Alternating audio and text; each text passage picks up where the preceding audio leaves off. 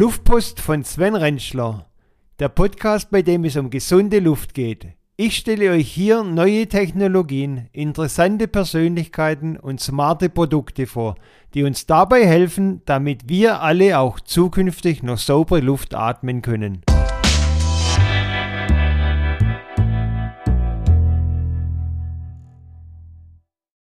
Luftpost Episode 2 Hallo zusammen. Heute ist mein Gast der Andreas, Andreas Pfeiffer.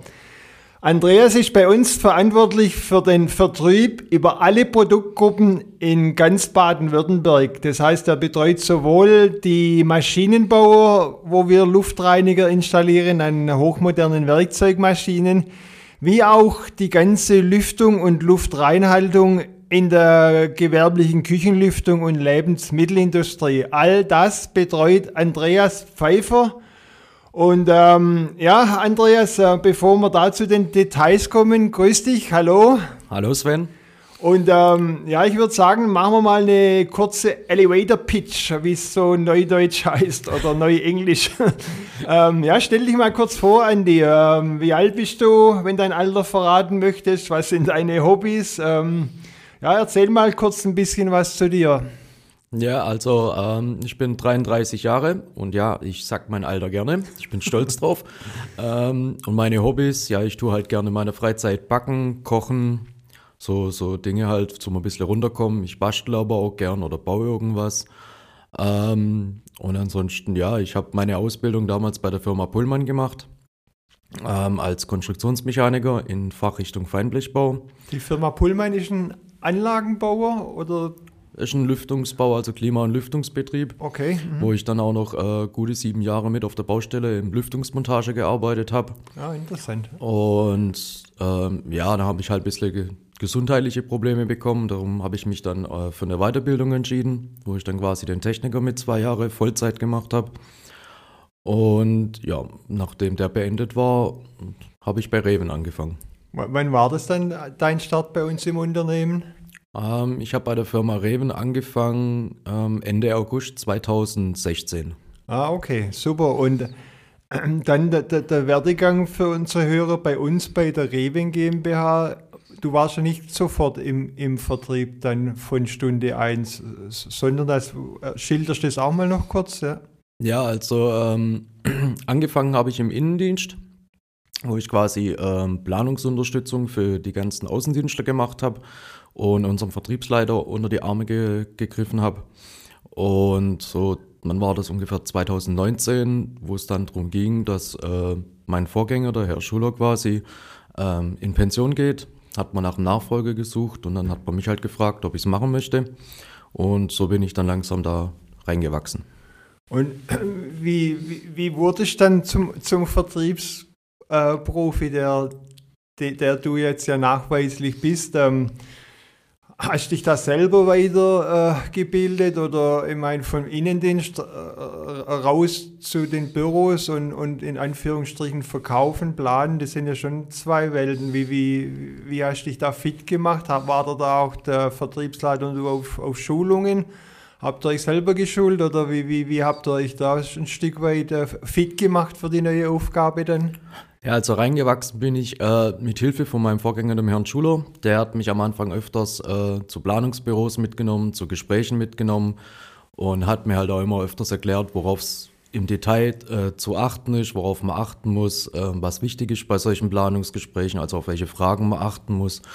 Ähm, und auch so mit ähm, Weiterbildungen um halt tiefer in das Thema reinzukommen, äh, habe ich mich weitergebildet und auch recht viele interne Gespräche, halt auch zwecks Abläufe oder so mit dem Vertriebsleiter dann zusammen. Zur, zur Vertriebsweiterbildung, da habt ihr ja einiges gemacht. Ich meine, bei der IHK in Frankfurt oder der Vertriebsleiter, der Vitali Ley und du, ihr wart ja auch auf so einer Riesenveranstaltung in, in Stuttgart, wo echte Supervertriebsprofis ge, geschult wurden auf äh, ja, e-, Events. Da habt ihr ja einiges oder hast du einiges gemacht, bevor du dann wirklich eingestiegen bist. Ja, richtig. Ähm, da war ich in Heilbronn bei der IHK. Das ist ein großes Weiterbildungszentrum. Ähm, da war ich zu einem Lehrgang mit einem Kollegen, wo über mehrere Monate gegangen ist, äh, zum Vertriebsmanager. wo wir den, den äh, richtigen Umgang mit Kunden gelernt haben, also worauf wir achten müssen. Ähm, oder äh, verschiedene äh, Verhandlungsstrategien haben wir da gelernt oder auch ein Elevator Pitch, quasi eine Kurzvorstellung von sich selber. Ähm, und dann war ich noch ähm, mit meinem Vertriebsleiter auf einer größeren Veranstaltung, wo wir viele andere Vertriebler gefunden, äh, gefunden kennengelernt haben. Das war der Herr Marc Reuter, der hat die Veranstaltung gemacht. Das ist eins der, äh, einer der größten Coaches, was in dem Bereich gibt. Ja, das, muss, das muss eine super Veranstaltung sein. Da war ehrlich gesagt sogar ein bisschen neidisch auf Vitali und ich, dass ich da nicht mit konnte, weil dem, dem seine Präsentationen, Events und auch die Leute, wo da sonst noch dabei sind, das, das muss ja echt mega sein. Ja, es war auch richtig faszinierend. Also das, wir waren, glaube ich müsste jetzt lügen, aber das müssten, glaube ich, über 500 Menschen da gewesen sein, quasi aus komplett Deutschland. Und alles Außendienstler oder Geschäftsführer. Und wenn man sich mit denen dann auch in den Pausen unterhalten hat, es war faszinierend. Ja, super. Also, das heißt, na, du hast ja echt dann ein, ein, tolles Programm gemacht, samt der Übergabe dann äh, vom, vom ehemaligen Kollegen zu dir in, in Baden-Württemberg. Und ich meine, ähm, das kann man den Hörer verraten, das was du, oder wie viele Jahre machst du jetzt die Vertriebstätigkeit? Wie lange bist du jetzt, äh, sage ich mal, seit Einlernen mit dem Vorgänger bis, bis jetzt heute Ende 2022? Wie viele Jahre sind das jetzt? Ist ja noch nicht so lange, dass du da aktiv drin bist. Drei Jahre, vier Jahre oder wie lange ist das jetzt? Also mit dem Einlernen zusammen sind es jetzt circa dreieinhalb Jahre. Ja. Also es war ein halbes, dreiviertel Jahr Einlernen und ab da quasi komplett. Ja, okay, toll, weil das kann mir der Hörer auch verraten. Ähm, du hast sicherlich in Baden-Württemberg vom ehemaligen Kollegen ein, ein, gut eingeführtes Gebiet übernommen und das sicherlich Baden-Württemberg auch ein Gebiet, wo natürlich Wirtschaft äh, ein gewaltiges Potenzial hat, aber nichtsdestotrotz hast du das in der kurzen Zeitspanne von nur drei Jahren den, den Umsatz verdoppelt, was natürlich schon eine ja, wirklich tolle Leistung ist. Und äh, ich weiß nicht, e-, eventuell auch auf das zurückzuführen, was du da eben als Vorbereitung gemacht hast. Oder, oder wo siehst du die Gründe für so eine tolle Entwicklung? Ähm, die, die, die, die, die Events, die da geschildert hast, waren da dazu, die Fortbildung war doch da dazu sicherlich eine Hilfe. Ja, also die Fortbildungen und auch das Event, das große in Stuttgart beim Herrn Reuter, das war eine sehr große Hilfe. Äh, man hat auch viel äh, Nebenher-Input, gerade durch die Nebengespräche bekommen. Ähm, aber natürlich auch durch den Herrn Schuler, meinem Vorgänger, so diese intensive Einarbeitung, der mir halt wirklich diese Feinkniffe halt gezeigt hat oder ja, und auch die Kontakte halt hergestellt hat. Und, und wenn du das jetzt mal vergleichst, ich meine, ohne es jetzt äh, positiv oder negativ zu bewerten, aber ich sage mal, die Zeit, die Digitalisierung schreitet ja alles voran und ich mal, dein, dein Vorgänger, Vorgänger, ich sage sicherlich äh, in Anführungsstrichen alte Vertriebskarte, was du jetzt in IHK in Heilbronn oder auch dann beim Herrn Reuter in Stuttgart auf dem Vertriebsevent gelernt hast, sage ich mal, das ist ja eher moderner, digitaler Vertrieb. Ähm, Siehst du das auch so, wie ich das jetzt gesagt habe? Also ohne es zu bewerten zu wollen, aber ich meine, die Umsatzverdoppelung in drei Jahren, die muss ja auch irgendwo herkommen. Kann man das sagen, dass es einmal, ja, oder wie würdest du sein, der alte klassische Vertrieb verglichen zu dem, was du jetzt drei Jahre machst, wo siehst du da Unterschiede? Ich meine, du hast jetzt ja beide Welten gesehen. Du ja. hast es von deinem ehemaligen Kollegen äh, gesehen der dich sicherlich toll und geduldig eingelernt hat, aber gleichzeitig hast du dich dann auch, äh, sage mal, beim Who is Who des Vertriebs, des modernen Vertriebs weitergebildet. Wo, wo siehst du da große Unterschiede oder gibt es die gar nicht? Oder was ist da deine Meinung? Doch, also es gibt schon ähm, relative Unterschiede. Ähm, früher ist man halt wirklich her mehr mit persönlichen Gesprächen, also 100% persönliche Gespräche involviert gewesen, wo halt auch relativ viel Papier immer mit auf dem Tisch lag. Ähm, also diese Gespräche gibt es immer noch, nur halt weniger persönlich, sondern meistens eher dann über Teams oder einfach bloß Telefonate. Und selbst wenn man ein persönliches Gespräch hat, es gibt kein Papier mehr auf dem Tisch.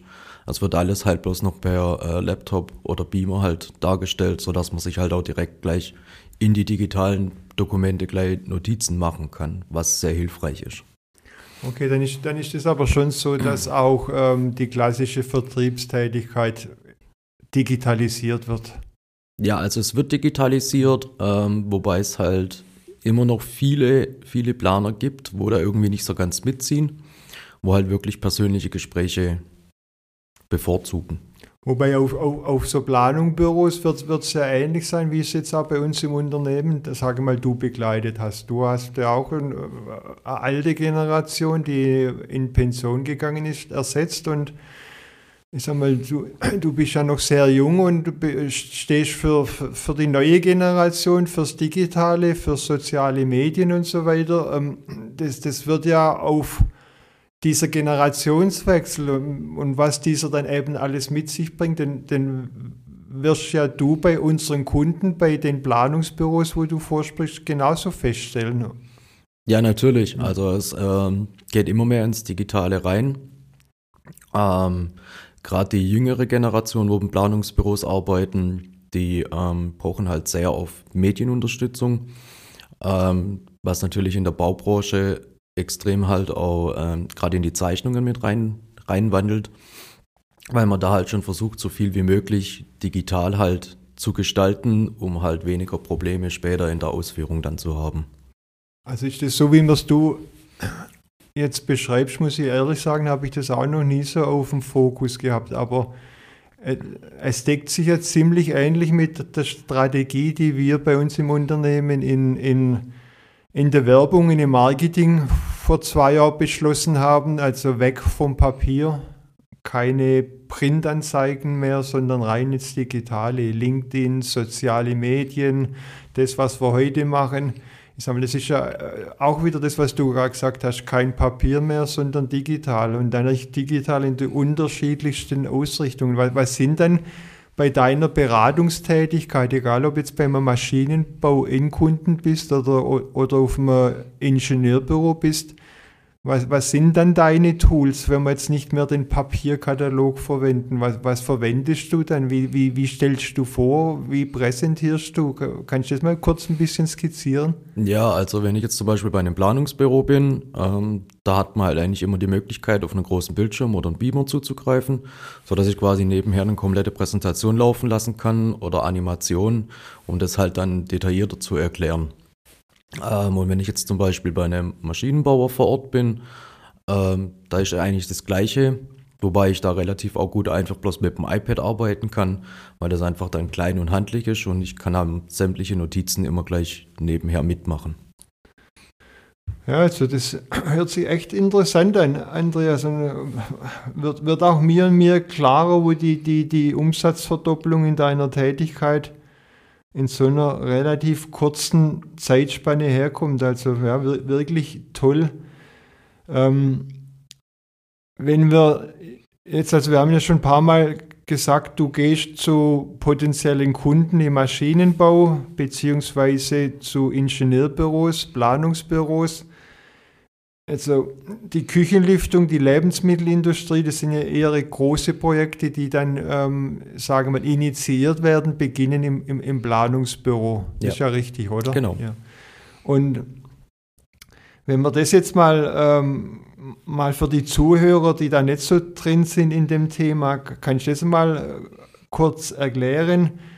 Was das bedeutet. Das ist ja nicht nur eine Vorstellung, sondern es beginnt mit einer Vorstellung, aber dann geht es ja relativ schnell um, um ein konkretes Projekt, eine Werkskantine bei einem großen Industrieunternehmen zum Beispiel. Und, und, und, und, und was machst du da? Was, was planst du da? Was tüftelt ihr da aus? Da sind ja Themen angesprochen, Luftmenge, Luftreinhaltung, Licht, Brandschutz, Energieeinsparung, automatische Filterreinigung. Ähm, das sind ja so viele Themen, das ist ja ein, ein, ein richtiger Strauß von Themen. Wie, wie, wie, wie arbeitest du das mit deinem zuständigen Ansprechpartner dann ab auf dem Ingenieurbüro? Ja, also äh, wie du schon gesagt hast, klar, es gibt erstmal eine Produktvorstellung, weil der Planer muss ja auch wissen, was er quasi von uns alles insgesamt haben kann. Ähm, und wenn es dann in das Projekt reingeht, dann wird halt erstmal das grobe Oberflächliche betrachtet. Ähm, erstmal die Raumgeometrie, Geometrie, ähm, was für Kochgeräte circa drunter sind. Einfach da schon mal ein, eine Richtung von den Einzelprodukte halt zu bekommen. Ähm, und dann wird quasi jeder Punkt, wie du es gerade aufgezählt hast, wird dann durchgesprochen und es wird halt auch ähm, überlegt, ob das überhaupt Sinn macht. Mhm. Weil es gibt ähm, zum Beispiel jetzt bei der, bei der Zonenregelung, das ist ja ähm, bei der Zonenregelung ist praktisch, ähm, was unter der Überschrift oder weit ist, ganz grob gefasst, praktisch äh, Energieeinsparung sein kann für die Gen Hörer. Ja. Genau, das kann eine ja. Energieeinsparung mhm. sein, ähm, weil ich ja wirklich bloß bedarfsgerecht die, die Zonenregel quasi. Und da kommt es halt auch immer auf die Größe vom Projekt drauf ran, beziehungsweise wie viele Zonen habe ich, weil ähm, wenn ich jetzt zum Beispiel nur zwei Zonen habe, da ist es halt die Frage, macht das Sinn, macht das keinen Sinn? Tut er bloß einmal am Tag kurz drunter kochen oder tut er ständig drunter kochen oder wechselt er seinen Arbeitsplatz ständig? Und das sind halt auch solche, solche Berührungspunkte oder Fragen, wo halt quasi dazu führen, ob das Produkt jetzt mit reinkommt oder ob es nicht mit reinkommt. Und das betrifft eigentlich jedes einzelne Produkt. Also das ist praktisch dann, kann man vergleichen, wie, wie, wie bei einer umfangreichen Software sind so Module, wo du dann abfragst, macht das Modul Sinn in unserem Projekt, macht das nicht Sinn? Und, und je nachdem entscheidet er, kommt es dann rein in die Planung oder nicht. So geht er das praktisch Technologie für Technologie, Produkt oder Zubehör für Zubehör durch. Genau, also man kann das wirklich wie so Module sehen ähm, und das wird quasi so durchgegangen, dass man halt wirklich die Vor- und Nachteile da davon anspricht oder bespricht und dementsprechend kristallisiert sich dann raus, ob das Sinn macht oder keinen Sinn macht. Aber das sind ja dann schon Themen, ich sage mal, wenn ich mir das jetzt anschaue, was du auch im Vorgespräch da zu mir alles erwähnt hast, da, da geht es ja um Themen mit Lichtberechnungen, Brandschutzanlagen, also spezielle Löschanlagen für Küchen, dann die Luftmengen, Energieeinsparung, die intelligente Zonenregelung, äh, wo du gerade angesprochen hast, dann haben wir die vollautomatische Abreinigung und Desinfektion von den Filtern, von den Aerosolabscheidern. Dann gibt es noch ähm, Nachbehandlung von der Abluft gegen Gerüche. Ähm, das ist ja, wie ich vorher gesagt habe, ein, ein, ein Mordspaket, ein Mordstrauß von, von, von Bereichen, von Produkten, von Technologien. Ähm, das kann ich mir nicht vorstellen, dass man das mal in einer halben Stunde am Telefon abhandelt. Da, da, da ist doch sicherlich ja, das, was wir jetzt heute auch machen, ein ausführlicher Termin vonnöten, wo man sich mal einen halben Tag Zeit nimmt und das wirklich intensiv dann mit dem Gegenüber durchgeht, idealerweise. Oder, oder wie siehst du das? Klar, also idealerweise wäre wirklich, wenn man einen halben Tag Zeit hätte, aber ähm, es ist überall meistens so, dass Zeit halt wirklich eine relativ hohe Rolle spielt. Und deswegen versucht man das dann eigentlich zumindest im Erstgespräch zu komprimieren auf maximal eine Stunde. Also dass man quasi da schon versucht, die meisten Informationen rauszuholen, um da halt schon das meiste abgedeckt zu haben. Aber es ist ja schon auch wichtig, ähm, ich meine, irgendwann, wenn man es dann wirklich beginnt, zusammen auszuarbeiten, die Planung und dann wirklich alles im Detail plant, vom Licht über die Luft, über Brandschutz, über Energieeinsparung, über Automatisierung, über Abluftnachbehandlung. Ich meine, irgendwann in der Planungsphase, das ist ja so ein Riesenaufwand, braucht es dann aber schon einen, einen, ausführlicheren Termin? Oder, oder, wann macht ihr dann den ausführlicheren Termin? Weil ich sage mal, das sind ja so komplexe, so ausführliche Themen, wo dann auch das Planungsbüro irgendwann seinen Bauherr rüberbringen muss, was da alles drinsteht deckt in der Planung. Macht ihr das dann, wenn ihr die Planung ausarbeitet bzw. übergibt? Macht ihr da eine Art Präsentation, Vorstellung am Ende deiner Planung, wenn deine Planung ausgetüftelt ist und alles ausgelegt ist? Oder, wie, wie, oder wird es dann einfach per E-Mail hin und her geschossen? Nee, also ähm, es gibt auf jeden Fall Gespräche, wo das alles nochmal dann erläutert wird, also was alles im Projekt ent, äh, enthalten ist und für was es da ist. Ähm, aber das ist meistens dann so das zweite oder dritte Gespräch, wenn dann wirklich auch die meisten Kollisionspunkte dann schon abgeklärt worden sind. Dann, wenn quasi der Planer das quasi an den Endkunden weitergeben muss, da gibt es dann das finale Gespräch, dass der halt weiß, was enthalten ist. Mhm. Weil das ist schon ein Thema, das unheimlich wichtig ist. Ansonsten packt man alles rein, was ja durchaus gut gemeint sein kann und sinnvoll ist. Aber wenn es nicht verstanden wird, kann ja auch relativ schnell dann äh, ein Marktbegleiter ein Angebot machen, wo nur ein Viertel von dem reingepackt ist, was wir jetzt gerade skizziert haben. Und dann können ja, da können ja Preisunterschiede im sechsstelligen Bereich zustande kommen. Und, und, und, und, und dann, wenn man es nicht versteht, werden relativ schnell Äpfel mit Birnen verglichen. Oder, oder bist du da anderer Meinung? Nee, das ist wirklich so. Deswegen. Ähm versuchen wir eigentlich auch immer bei solchen Zweitgesprächen, Drittgesprächen, wo es wirklich ins Detail geht, ähm, auch immer zu gucken, dass entweder ein Vertreter vom Bauherrn mit dabei ist oder der Bauherr selber, dass der einfach im Endeffekt auch schon weiß, was er da bekommt, weil Planer weiß man nie, ob die da ein bisschen was verdrehen ähm, oder ob sie es wirklich eins zu eins weitergeben.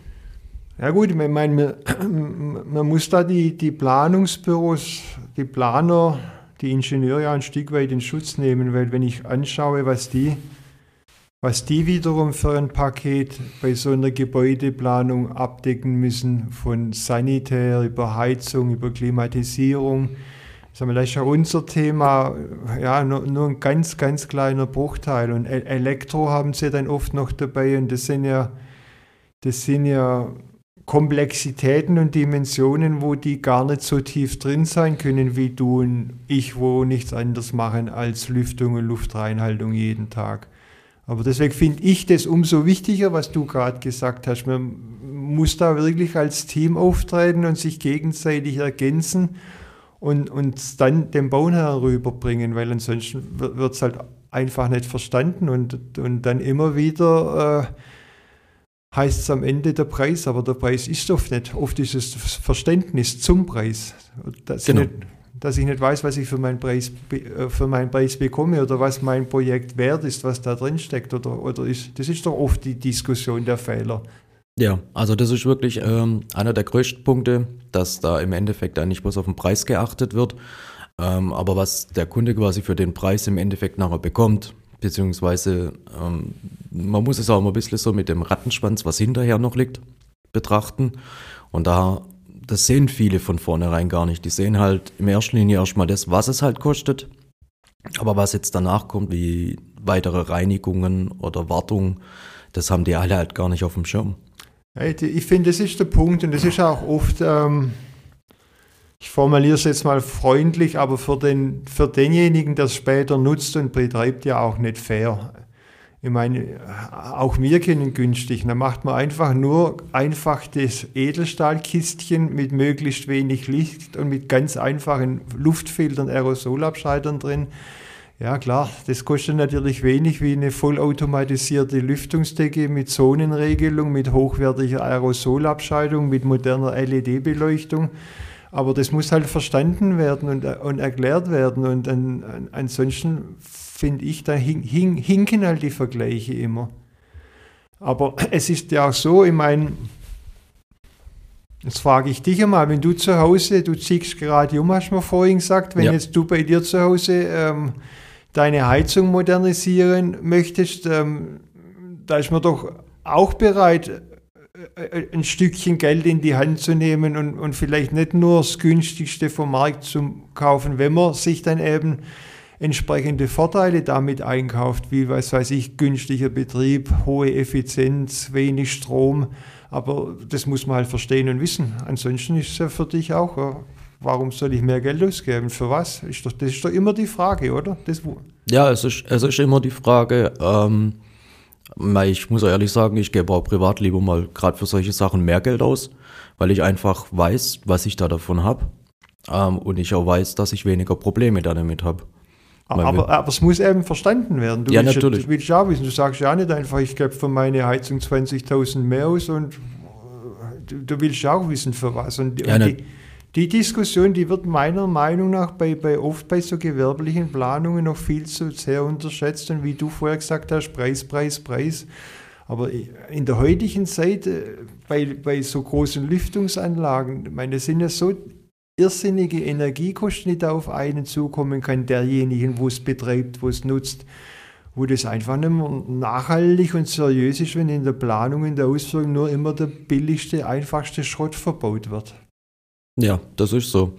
Ähm, ich meine, es ist ja in der heutigen, heutigen Zeit halt äh, ein sehr großes Thema, gerade die Energieeinsparung. Und wenn man da halt nicht von vornherein gleich mehr Geld investiert in ein System, wo ich quasi ähm, relativ viel Energie einsparen kann, dann bringt mir das beste System in dem Fall gar nichts. Wie, wie, wie, siehst du das dann jetzt auf dem Sektor der gewerblichen Küchenlüftung von, von den Marktbegleitern, von den anderen Herstellern? Ähm, Gibt es da viele Firmen, die ähnlich ticken wie wir? Gibt es viele, die eher anders ticken? Wie, also ich habe da meine Meinung, aber ich würde mal gerne, das habe ich jetzt schon einen Punkt, mit dem ich mit dir noch nie diskutiert habe, mal frei von der Leber. Was ist das so? Deine Meinung jetzt nach drei Jahren, wo unsere Marktbegleiter auch kennengelernt hast, jetzt ohne dass wir Namen nennen, aber wie, ist das so dein Gefühl in der gewerblichen Küchenlüftung aktuell, Stand heute? Ja, das ist ähm, ein gutes Thema. Ähm, also unsere Mitbewerber, die versuchen zwar das gleiche wie wir, aber sind halt von der Technik her, würde ich mal sagen, nicht so ausgereift wie wir sind. Ähm, weil eine Haube zusammenbrutzeln kann eigentlich jeder. Das ist ja was ein Kasten mit einem. Für, für die Leute aus Nord Norddeutschland, Brutzeln bedeutet bei schwäbischen Blechschlossern äh, Wegschweißen. ja, genau. ähm, nee, aber das kann ja eigentlich jeder. Das ist ja jetzt nicht nichts, wo das Rad neu erfunden wird oder so. Äh, und da sehe ich halt den, den relativ großen Unterschied. Also, äh, ja, ich, ich, ich, erinnere mich noch, also wo ich noch in der Ausbildung auf der Schule war, da hieß es immer bei der Generation vor mir im Unternehmen, da war so das große Unterscheidungsmerkmal Qualität. Also der, derjenige, wo vor 30, 40 Jahren gut Edelstahl im Wigverfahren schweißen konnte, sage ich mal, war der King im Küchenlüftungsmarkt, weil da gab es nicht viele und das dann noch sauber nachbearbeitet, dass man nicht sieht, wo geschweißt wurde. Aber das kann ja Stand heute nicht mehr das Argument sein oder das Qualitätsmerkmal sein, oder wie siehst du das? Nee, also das sollte eigentlich auch nicht mehr das äh, Qualitätsmerkmal sein, sondern heutzutage sollte man wirklich darauf achten, ähm, was alles quasi äh, dahinter steckt oder darin steckt so dass ich halt wirklich nachher den geringsten Aufwand mit dem Produkt quasi habe, sei es Wartung, sei es Reinigung oder ähm, Ersatzteilbeschaffung. Das muss ja alles da irgendwo mit abgedeckt sein. Also sind, sind, siehst du das auch so, dass praktisch die, die, die Themen, also die Qualität was ein Luftreiniger macht, man steckt ja eigentlich im Wort drin, wir, müssen lüften und Luft reinigen. Das, das, sollte doch eigentlich das Qualitätsmerkmal sein. Ja, richtig. Also ich will ja die Luft befreien von, von den Schadstoffen oder den Aerosolen, dass einfach ähm, erstens die Umwelt geschützt ist und zweitens halt auch ähm, das Personal.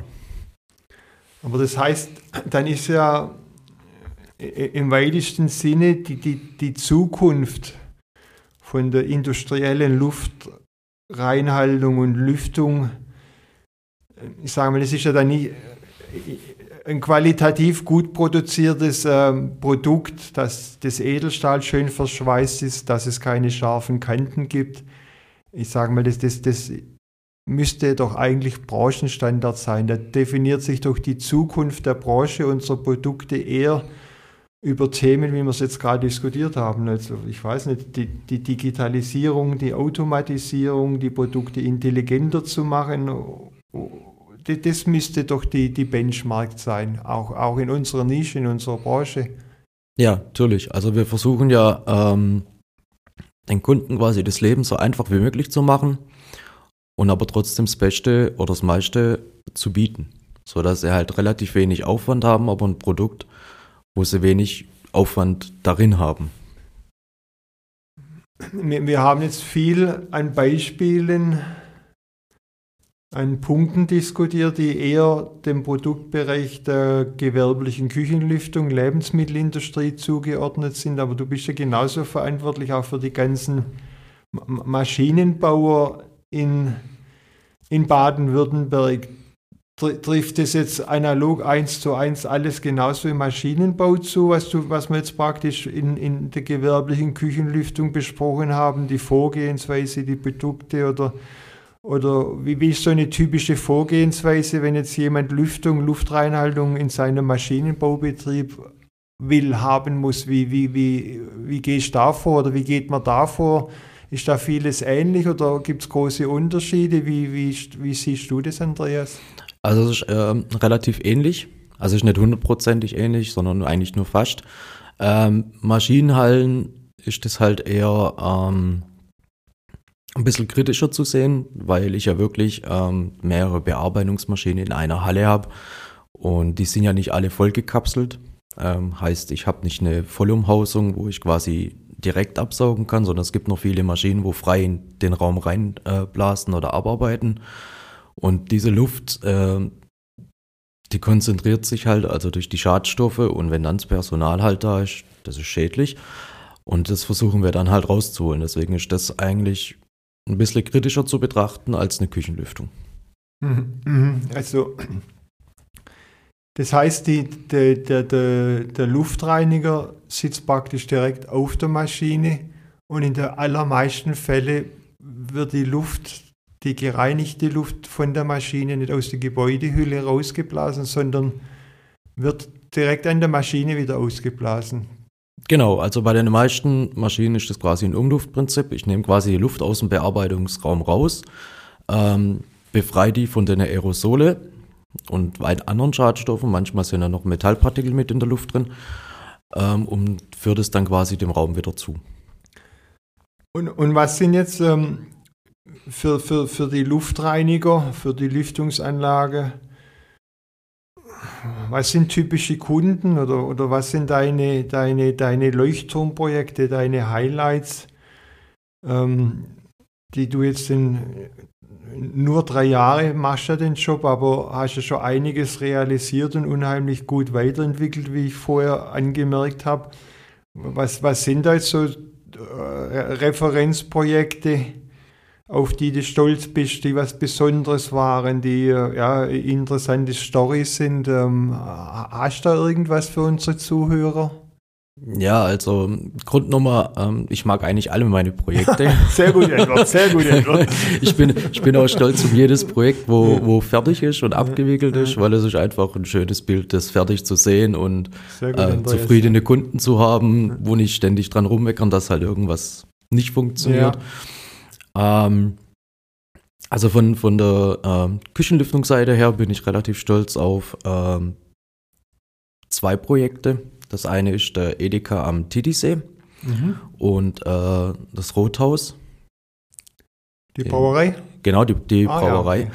Weil bei beiden ist wirklich das Schöne, ähm, also es ist keine versteckte Küchendecke, sondern die ist quasi offen. Also ich kann quasi komplett einsehen, sodass quasi jeder diese Decke betrachten kann. Also jeder meinst du, jeder Besucher, jeder Gast oder, ja. oder, oder aha, okay, Genau, also okay. beim Edeka Titisee zum Beispiel ist das ähm, vorne bei der Bäckerei, wo er auch Tagesessen anbietet. Da kann man das, quasi das, das hat mich jetzt gerade stutzig gemacht. Also der, der ist ein, so ein großer Edeka-Laden, äh, wo es sogar eine Küche in der Ladenfläche integriert hat.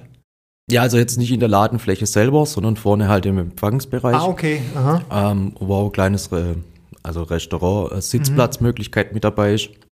Und da kann man wirklich, wenn man quasi um, um die Theke drumherum läuft, kann man wirklich komplett Einblick in die Küche haben, wo ah, man dann quasi. Interessant. Ah, das heißt, jeder, wo praktisch in den Edeka am TDC reinkommt, kann da eine Reven-Küchenlüftung sein. So wie es halt am, oft die kleinen Edekas ihren Backshop haben, hat der dann ein komplettes Restaurant, wo die Küchenlüftung komplett einsehbar ist. Genau, richtig.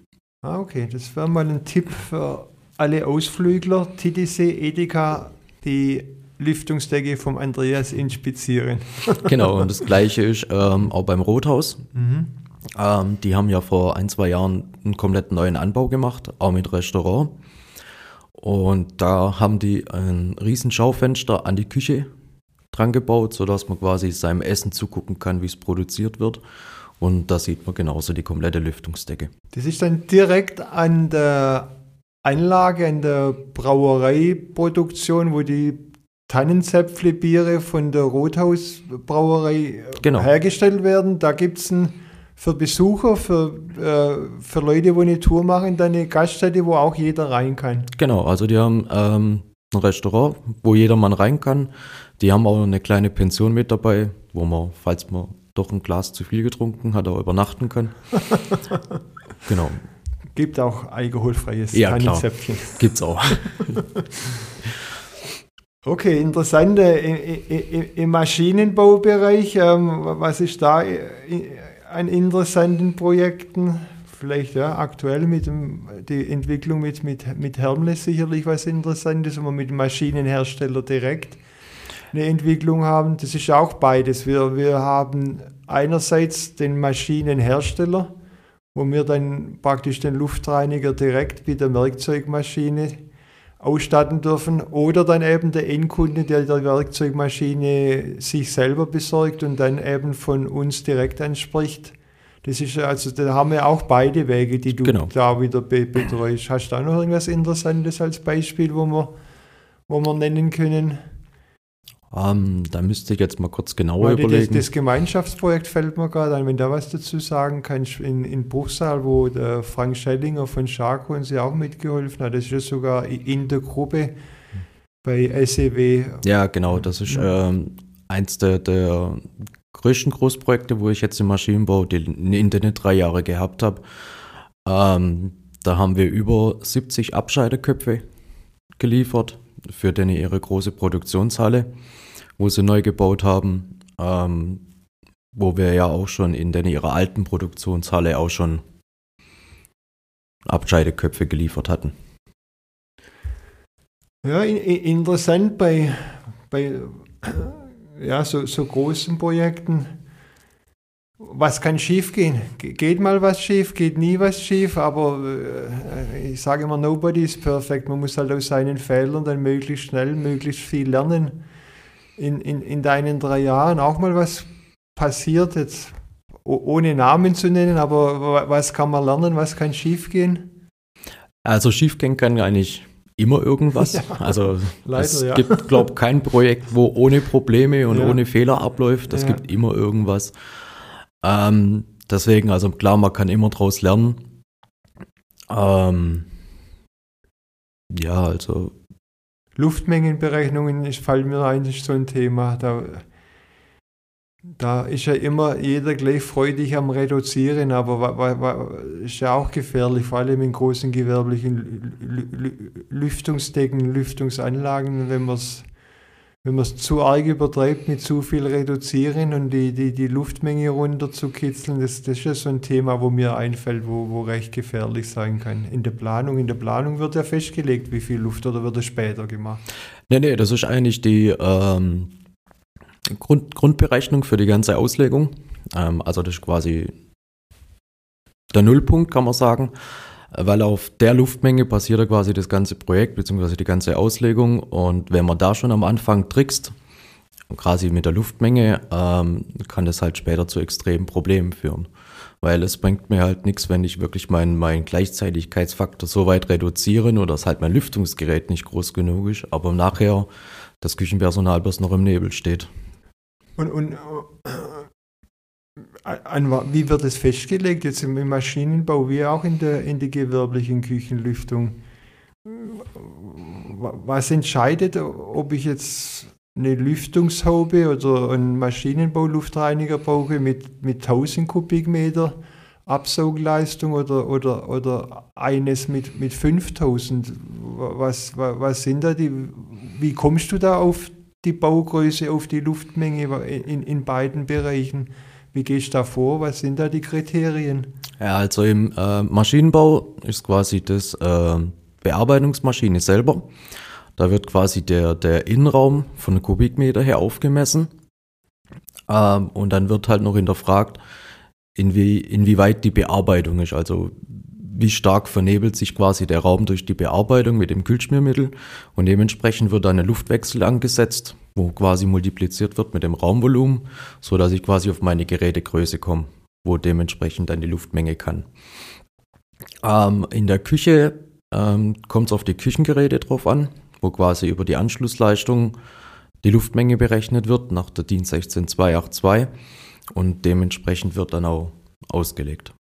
Das heißt, was für Küchengeräte, was für Herde, Grills, Dämpfer und was es da alles gibt, als Kocheinrichtung in der Küche steht, das muss man aufnehmen und daraus abgeleitet über die Europanorm ergibt sich dann die Luftmenge.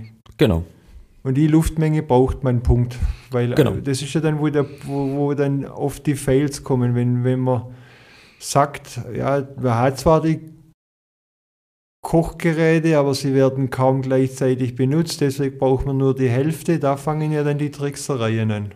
Ja, genau, das sind dann die Tricksereien, mhm. weil ähm, wenn man jetzt zum Beispiel mal eine Kochgruppe betrachten würde, wo ein Herd, ein Kochkessel und eine Fritteuse drin ist und die sagen, es läuft immer nur ein Gerät, ähm, kann ich ja deswegen nicht einfach meine Luftmenge reduzieren, weil wenn ich quasi laut Luftmengenberechnung ein Gerät einzeln betrachten würde, wäre die Luftmenge trotzdem viel höher wie das, was ich quasi durch diese Reduzierung rausbekommen würde. Ah, okay, hochinteressant.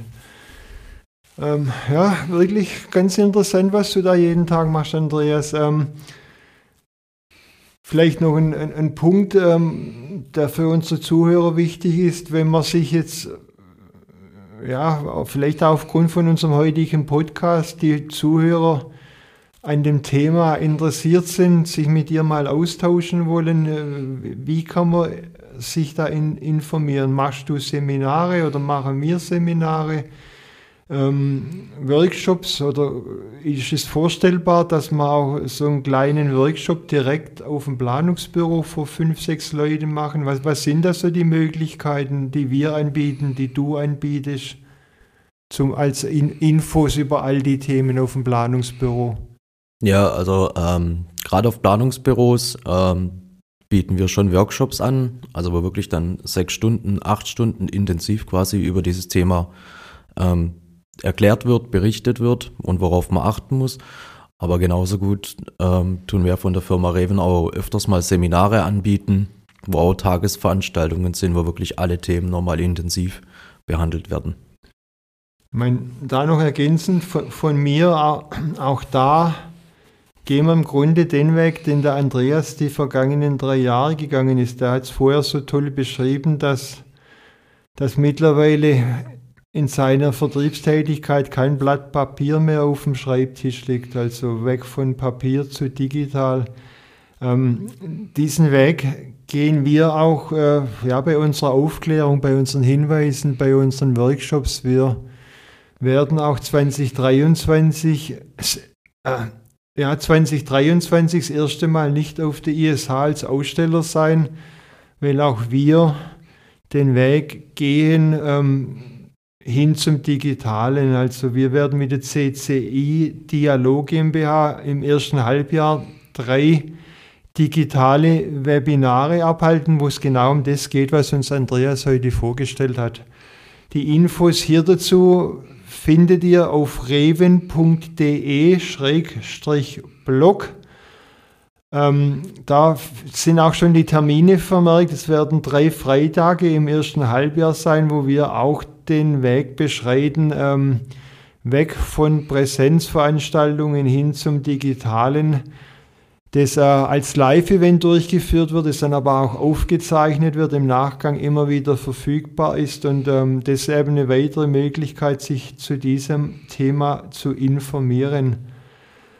Ähm, ja, war, war, war, war ein toller Podcast, Andreas, und ähm, von meiner Seite her herzlichen Dank, dass du dich da als erster so wagemutig ins Podcastfeuer vorgetastet, getraut hast mit mir zusammen. Hat Spaß gemacht und ja, war ein toller, toller erster Podcast jetzt in unserem neuen äh, Luftpost-Format.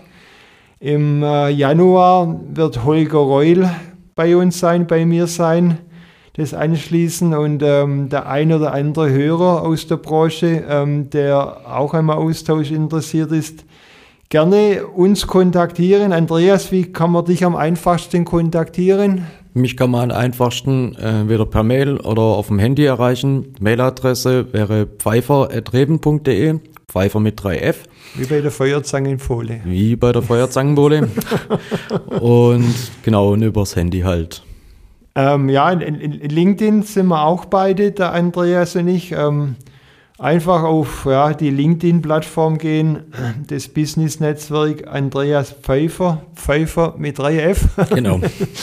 ähm, Reven suchen oder Sven Rentschler Reven. Da kann man dann uns kontaktieren, mit uns in Austausch treten und ähm, wie gesagt, auf unserem reven.de-blog sind auch laufend Informationen zur Verfügung. Ähm, ja, vielen Dank, Andreas, hat Spaß gemacht und ähm, ich freue mich schon auf den nächsten Podcast mit deinem Kollegen, dem Holger aus Hessen dann. Mal schauen, was er erzählt. Und äh, ja, nochmals danke, dass du dich getraut hast und das so toll gemacht hast. Ja, hat mich auch gefreut. Hat mir bis jetzt auch Spaß gemacht. Und ich hoffe, dass die nächsten Podcasts genauso prima werden. Okay, danke. Tschüss. Ciao.